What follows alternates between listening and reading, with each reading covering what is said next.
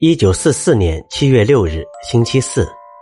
亲爱的凯蒂，当彼得说起他将要想当个罪犯或者赌徒的时候，我不禁呆住了。当然，他是说着玩的，可我心里依然充满了担忧。我知道这是源于他的懦弱和自卑，我真怕他会一直任凭自己懦弱下去、消沉下去。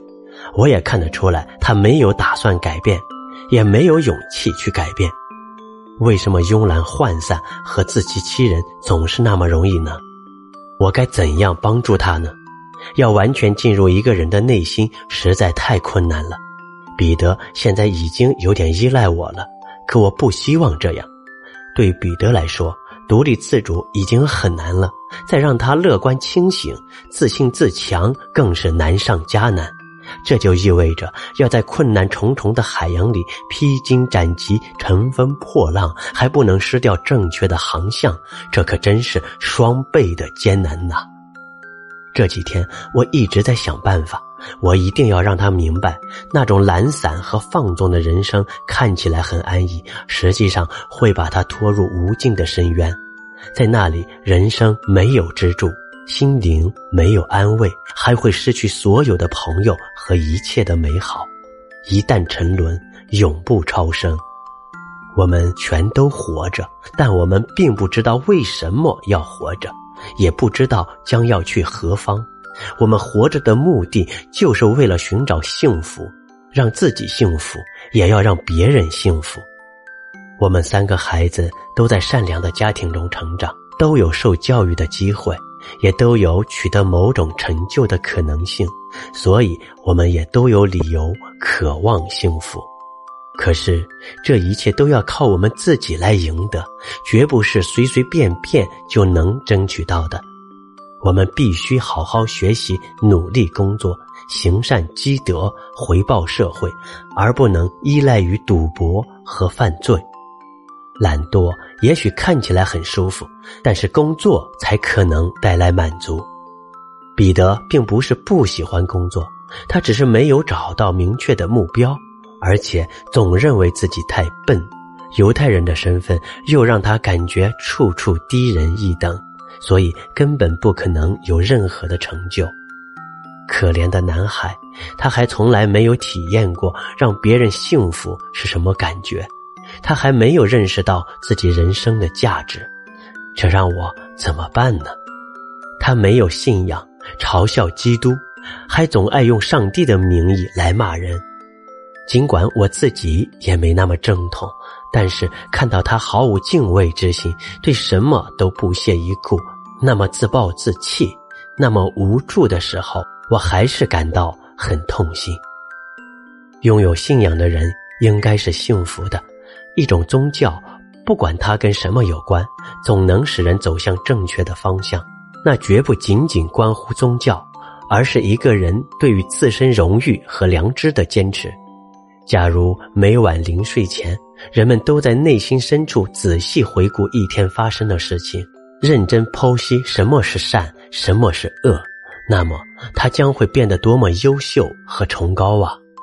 如果一个人能真正的做到吾日三省吾身，你就能在每个崭新的日子开始之前改变自己，不断进步，持之以恒，你自然会取得非凡的成就。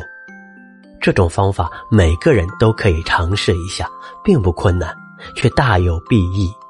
如果谁还怀疑这一点的话，那他就要继续学习，加深体会，慢慢。就会醒悟，只有虚极静笃，才能无往不利。安妮，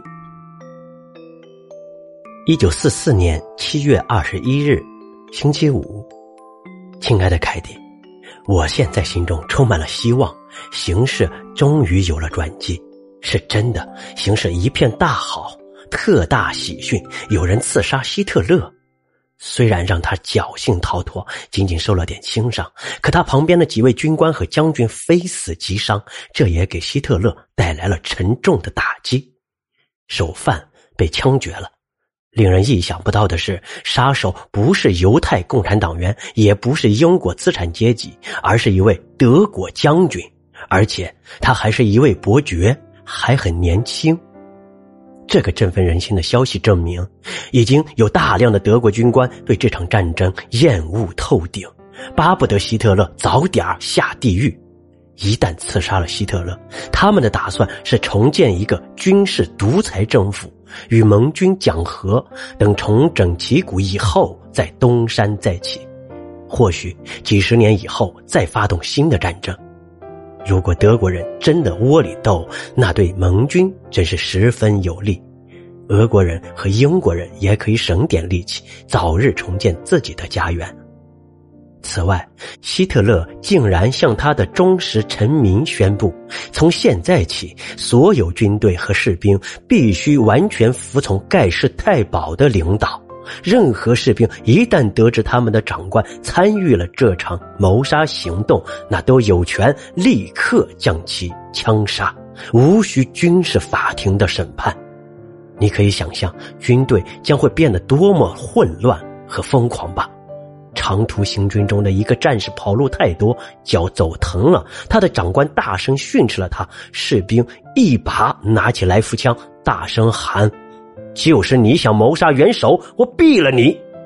砰的一声，那个训斥士兵的骄傲长官立刻魂归西天。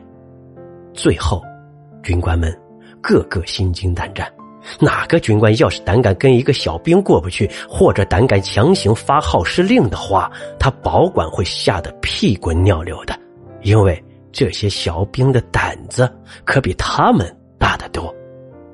你明白我是什么意思吗？还是我跳来跳去写的太乱了呢？那也没办法呀！一想到十月份我有可能重新坐上学校的校凳，我就兴奋的完全失去了条理了。要不他们怎么会叫我充满矛盾的小精神病呢？安妮。